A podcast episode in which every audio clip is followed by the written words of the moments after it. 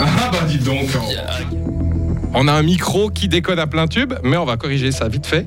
Parce qu'effectivement, il y a du Larsen. Bougez pas, bougez pas. Ça va aller. Vous pouvez le reprendre. Le micro est bon. Ah, le micro est bon, magnifique. Alors on commence avec les titres. Merci beaucoup. L'agriculteur de Sorens veut que le tribunal revoie son jugement. Nous sommes de plus en plus euh, dans le canton de Fribourg. Karine Baumgartner nous expliquera pourquoi. Le prix des transports publics va augmenter en Suisse et on vient de l'apprendre.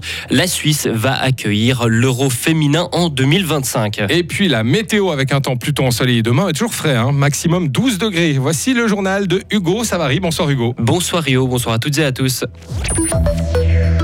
L'agriculteur de Sorens fait recours contre son verdict. Il y a quelques semaines, il avait été condamné à la prison à vie pour double assassinat, une peine prononcée par le tribunal pénal de la Gruyère. Le Gruyérien de 33 ans avait tué un père et son fils en mars 2020. Il avait ensuite dissimulé leur corps dans une fosse à Purin. Lors de ce procès, l'avocat de l'agriculteur avait demandé une peine de 9 ans de prison. De plus en plus de personnes résident dans notre canton. Fin décembre, le canton de Fribourg comptait plus de 334 000 habitants, un chiffre en hausse de 1,4% par rapport à 2021. Il s'agit même de la hausse cantonale la plus importante en Suisse, selon les chiffres publiés aujourd'hui par l'Office fédéral de la statistique. Alors, quelle est l'explication, Karine Baumgartner? Cette augmentation est due à plusieurs facteurs. D'abord, une arrivée plus importante de migrants l'an dernier, environ 1600 de plus. À noter que les réfugiés ukrainiens au bénéfice d'un permis S ne sont pas comptabilisés dans la population résidente permanente. Il y a aussi eu près de 2000 personnes en plus arrivant de l'Arc lémanique, par exemple, ou de Berne, qui viennent chercher des loyers moins chers et des logements vacants. Leur profil, souvent des jeunes couples, des familles ou des familles en devenir qui cherchent un lieu de résidence en Gruyère, dans la Broye ou en Veuvez, mais pour aller travailler dans les cantons voisins, ce qui a pour conséquence que la population fribourgeoise est très jeune. Et donc, euh, le dernier facteur explicatif de cette démographie en hausse sont les naissances supérieures aux décès.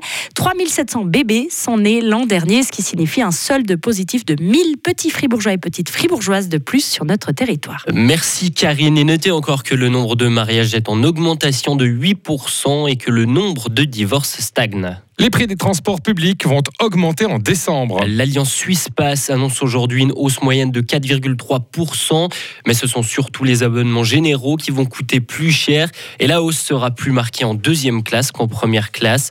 Les entreprises de transport justifient leur décision par l'inflation, la hausse de la TVA et la diminution des contributions de la Confédération.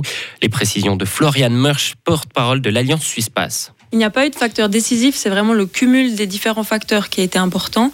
Depuis la dernière hausse des prix, en décembre 2016, donc ça fait quand même 7 ans. Il y a par exemple eu une inflation très importante de 7%. Au 1er janvier 2024, il y aura exactement la TVA qui va augmenter. C'est le résultat d'une votation de l'année passée sur la réforme de l'AVS. La Confédération a également décidé de réduire ses allocations en faveur du trafic régional. Donc c'est un cumul de facteurs qui pèsent sur la situation financière des entreprises de transport qui est déjà très tendue euh, également à la suite du Covid. Cette hausse des prix doit encore être validée par les membres de l'Alliance Suisse Pass et le surveillant des prix. Elle est vivement critiquée par les associations de promotion des transports publics et de défense des consommateurs. Crédit Suisse tenait sa dernière assemblée générale aujourd'hui à Zurich. Les actionnaires de la banque ont pu prendre la parole. Nombre d'entre eux ont exprimé leur colère et leur tristesse. Les actionnaires ont procédé à différents votes. Ils ont notamment voté contre les salaires fixes de la direction jusqu'à l'absorption de Crédit Suisse par l'UBS. Axel Lehmann a lui été reconduit à son poste de président. La Finlande fait officiellement partie de l'OTAN. De nombreux dirigeants se sont félicités de cette adhésion. Joe Biden s'est dit fier d'accueillir le pays scandinave. Le président finlandais a salué une nouvelle ère. Le premier ministre britannique Rishi Sunak a lui appelé tous les membres de l'Alliance à approuver l'adhésion de la Suède cette fois-ci. En revanche, la Russie a promis de prendre des contre-mesures ce matin, qualifiant cette adhésion d'atteinte à la sécurité de la Russie. Les églises se vident. Le nombre de personnes sans confession, a, sans confession a explosé en 40 ans de 5% à plus de 30%. Un phénomène qui n'inquiète pas Jacques Douta, ce fribourgeois de 43 ans a décidé il y a 6 ans de devenir prêtre. Je suis des fois un petit peu prudent quand même, dans le sens où on n'est pas là tellement pour faire du chiffre, quoi. C'est-à-dire que moi, je me souviens de, la génération de mes grands-parents où s'il y avait deux personnes dans le village qui n'allaient pas à l'église, à la messe, on les montrait du doigt. Si la décrue a été aussi rapide et aussi forte, je ne peux pas m'empêcher de penser qu'il y a sans doute pas mal de personnes qui à l'époque y allaient par contrainte sociale plus que par conviction. Alors effectivement, les, églises sont beaucoup plus vite qu'à l'époque, mais je ne sais pas si le nombre de convaincus est sensiblement plus faible qu'à l'époque. Enfin, chaque statistique est toujours à prendre avec une certaine réserve. Peut-être autant une église moins peuplée, mais par des gens qui sont là vraiment par choix et parce que ça leur apporte quelque chose, plutôt qu'une église pleine, parce qu'il y a une sorte de, de diktat, de, de, de pression comme ça sociale qui les pousse à être là, mais sans grande conviction. Retrouvez Jacques Douta dans notre tag de l'info en podcast sur Frappe. Il nous explique notamment pourquoi il a décidé de quitter sa vie d'ingénieur forestier pour devenir prêtre. Et on vous l'annonçait il y a quelques instants, l'Eurodame 2025 aura lieu en Suisse. On vient de l'apprendre donc. Notre pays a été préféré aux autres candidats, la France, la Pologne et les pays scandinaves.